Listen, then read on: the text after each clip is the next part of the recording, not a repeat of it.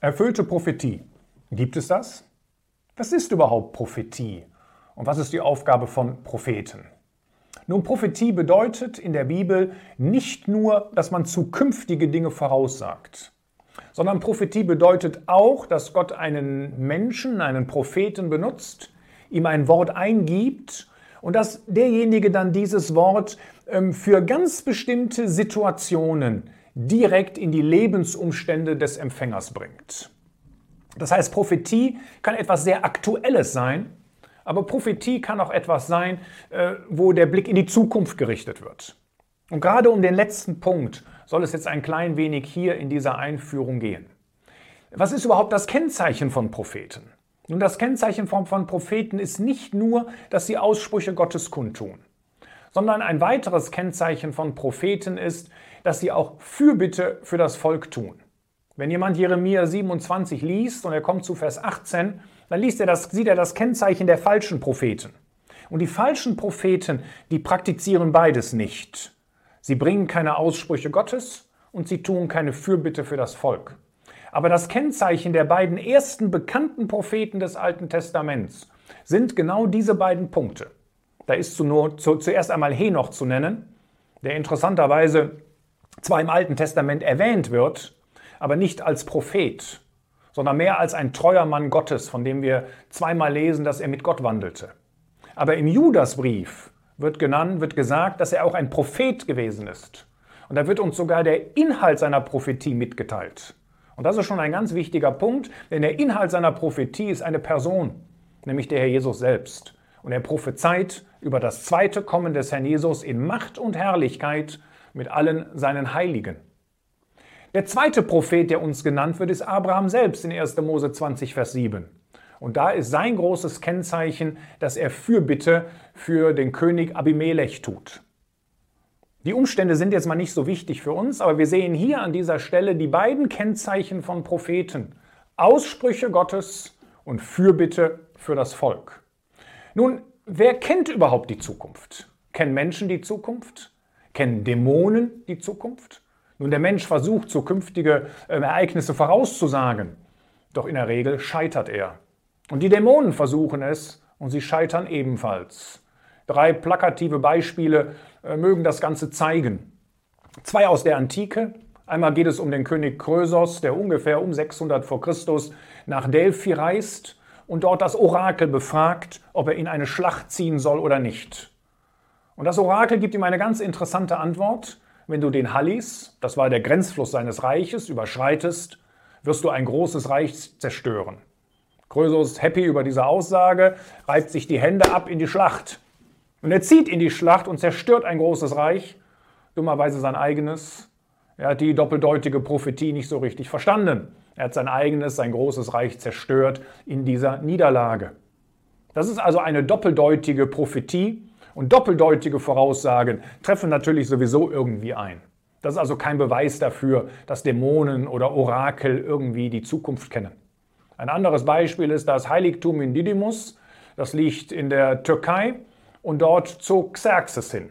Und er befragte dieses Orakel, dieses Heiligtum in Didima und sagte, soll ich jetzt kämpfen oder nicht? Und bekam auch eine nicht klare Antwort. Er verlor die Schlacht und war richtig wütend und zerstörte deswegen das Heiligtum.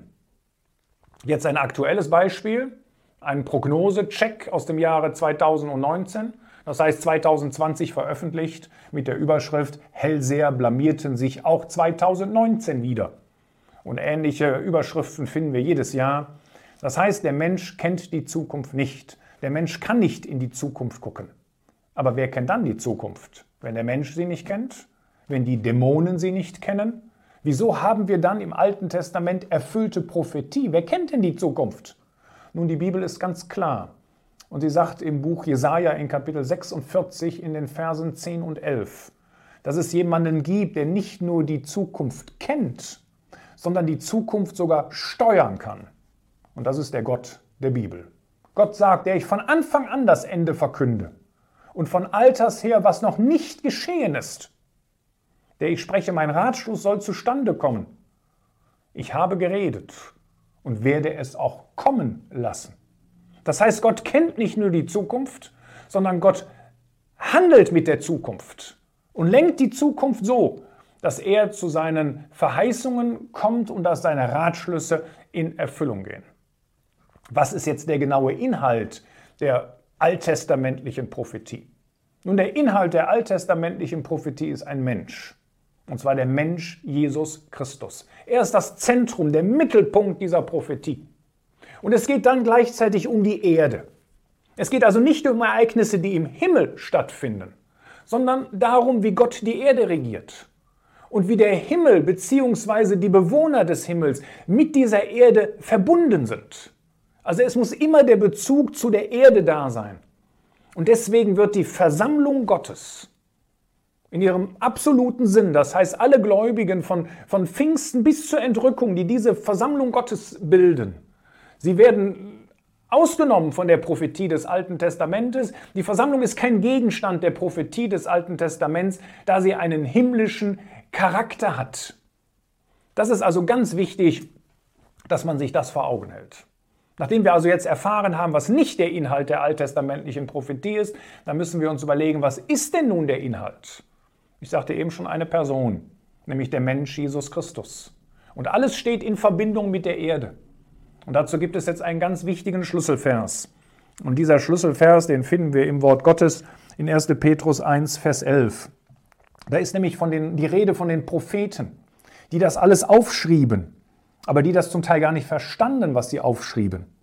Die Propheten, die nachsuchten und nachforschten, die von der Gnade gegen euch geweissagt haben, forschend auf welche oder welcher Art Zeit der Geist Christi, der in ihnen war, hindeutete, als er von den Leiden, die auf Christus kommen sollten, und von den Herrlichkeiten danach zuvor zeugte.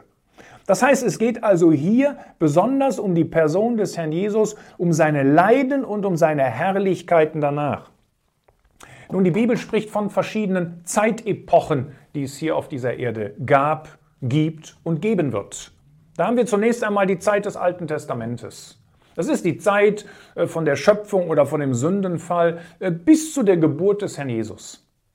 Dann haben wir die Zeit, wo der Herr Jesus hier auf dieser Erde lebte, bis er aufgefahren ist in den Himmel und seinen Geist auf diese Erde sandte, was uns in Apostelgeschichte 2 äh, berichtet wird, eben das Ereignis zu Pfingsten. Dann haben wir eine Zeitperiode von unbekannter Dauer und das ist die Zeit der Versammlung. Sie beginnt mit Ausschüttung des Heiligen Geistes und sie endet, wenn die Entrückung der Gläubigen stattfinden wird. Anschließend haben wir eine nächste Zeitepoche, die noch zukünftig ist, nämlich die sieben Jahre Drangsalzeit. Danach haben wir das zweite Kommen des Herrn Jesus hier auf dieser Erde. Es finden noch verschiedene Gerichte statt, bevor das tausendjährige Reich eingeläutet wird. Und dann haben wir dieses tausendjährige Friedensreich, das dann damit endet, dass der große weiße Thron aufgerichtet wird, wo Gericht gesprochen wird über alle Menschen, die Gott ablehnen. Und dann haben wir anschließend, dass Gott alles neu macht, eine ganz neue Schöpfung macht und wir haben den neuen Himmel und die neue Erde. Das ist jetzt eine kleine Übersicht über die verschiedenen Zeitepochen, die wir haben. Aber worauf bezieht sich jetzt dieser Vers aus 1. Petrus 1, als er von den Leiden, die auf Christus kommen sollte, und von den Herrlichkeiten danach zuvor zeugte? Nur den leidenden Christus, das ist der Christus, wie er hier auf dieser Erde lebte. Das heißt, das ist die Zeitepoche, die beginnt mit seiner Geburt wir haben dann anschließend das Kreuz, seine Himmelfahrt und die Aussendung des Heiligen Geistes. Und damit ist diese Periode abgeschlossen. Jetzt haben wir die Zeitepoche der Versammlung. Christus ist der verworfene Christus. Niemand sieht ihn jetzt als den leidenden Christus von den ungläubigen Menschen. Das war er hier auf dieser Erde. Und die ungläubigen Menschen sehen ihn auch nicht als den verherrlichten Christus. Er ist der verworfene, man kann fast sagen, der verborgene Christus wo man sich manchmal sogar die Frage stellen kann, ähm, ist Gott alles aus der Hand gelaufen oder hat Gott noch alles in seiner Hand? Aber nach der Entrückung der Versammlung, da beginnt plötzlich auf dieser Erde eine siebenjährige Drangsalzeit. Und da wird man merken im Laufe der Zeit, dass die Gerichte, die über diese Erde kommen werden, dass das nicht irgendwelche zufällige Naturereignisse sind, sondern dass sie direkt von Christus über diese Erde geschickt werden. Da sieht man Christus als den Handelnden in den Gerichten und sieht etwas von seiner Herrlichkeit und von seiner Größe. Und dann wird er sichtbar erscheinen bei seinem zweiten Kommen. Und dann wird er sichtbar regieren als der König der Könige und Herr der Herren im tausendjährigen Friedensreich. Das heißt, das ist die Zeit, die von den Herrlichkeiten danach schon zuvor im Alten Testament gezeugt hat. Das heißt, das sind diese beiden Zeitepochen, worum es in der alttestamentlichen Prophetie geht. Und man merkt, eine Epoche ist ausgenommen. Und das ist die Jetztzeit, in der wir leben. Das ist die Zeit der Gnade, die Zeit der Versammlung Gottes, die einen himmlischen Charakter hat. Aber um Prophetie zu verstehen und richtig zu deuten, darf man nie einen Vers aus dem Zusammenhang reißen. Und deswegen sagt Petrus in seinem zweiten Brief im ersten Kapitel in Vers 20, indem ihr zuerst wisst, dass keine Aus Weissagung der Schrift von eigener Auslegung ist. Zum Schluss bei der Einführung über diese biblische Prophetie ähm, möchte ich noch darauf hinweisen, dass es drei Gruppen gibt. Und die Gruppen unterscheiden sich äh, je nach dem Zeitfenster der Erfüllung. Es gibt zum einen eine erste Gruppe. Und das sind solche Prophezeiungen, die heute vollständig erfüllt sind. Ein Beispiel ist zum Beispiel Hesekiel 26, wo die Eroberung von Tyrus vorausgesagt wird, was sich zum Teil wenige Jahre und dann auch einige Jahrhunderte später vollkommen erfüllt hat. Aber das ist ein besonderes Thema, das in einem extra Video noch einmal vorgestellt wird. Diese, diese gewaltige, detailreiche und zu 100% erfüllte Prophetie in Hesekiel 26 über Tyrus. Ein anderes Beispiel dazu ist Psalm 34, Vers 21, wo es heißt, er bewahrt alle seine Gebeine. Nicht eins von ihnen wird zerbrochen. Da sagt Johannes 19, Vers 36, bezieht sich genau auf diesen Psalm und sagt, dass, dass man dem Herrn Jesus nicht ein Bein dort am Kreuz brach, während man die Beine der beiden anderen, die mit ihm gekreuzigt wurden, eben doch gebrochen hatte. Und es heißt sogar, damit erfüllt wird, was dort im Alten Testament vorausgesagt wird. Also das ist eine Gruppe von Prophezeiungen, die jetzt vollständig abgeschlossen sind. Und sie beweisen übrigens, dass die Bibel das Wort Gottes sein muss. Denn wir haben hunderte von solchen erfüllten Prophezeiungen, die sich genauso erfüllt haben, wie Gott es vorausgesagt hat. Eine zweite Gruppe, das sind Prophezeiungen, da haben wir schon eine Teilerfüllung. Das heißt, ein Teil dieser Erfüllung liegt in der Vergangenheit und ein Teil wird noch in der Zukunft passieren. Und das ist zum Beispiel die interessante Prophezeiung aus dem Propheten Sacharja. Da heißt es nämlich in Kapitel 12, Vers 10, und sie werden auf mich blicken, den sie durchbohrt haben, und werden über ihn wehklagen. Nun, eine Teilerfüllung findet in Johannes 19, Vers 37 statt. Jetzt muss ich das doch zum Schluss nochmal eben aufschlagen und, und lesen. Da heißt es nämlich in Johannes 19, Vers 37. Ähm, ich lese mal erst Vers 36. Denn dies geschah, damit die Schrift erfüllt würde, kein Bein von ihm wird zerbrochen werden. Da haben wir tatsächlich ein Beispiel, was ich eben sagte, von erfüllter Prophetie. Aber dann heißt es in Vers 37, und wiederum sagt eine andere Schrift, Sie werden den anschauen, den sie durchstochen haben. Da heißt es nicht, damit die Schrift erfüllt wird, denn wir haben hier erst eine Teilerfüllung. Ein weiterer Teil, die Erfüllung dieser Prophetie liegt noch in der Zukunft und wird passieren zu Beginn des tausendjährigen Reiches, wenn der Überrest des Volkes Israel den sehen wird, den sie durchbohrt haben.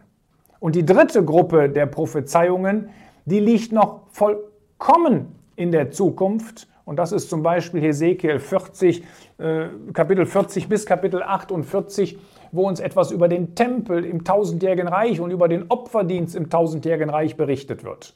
Diese Erfüllung hat überhaupt noch nicht stattgefunden, sondern liegt vollständig in der Zukunft. Das heißt, wir haben im Alten Testament drei verschiedene Gruppen von Prophezeiungen.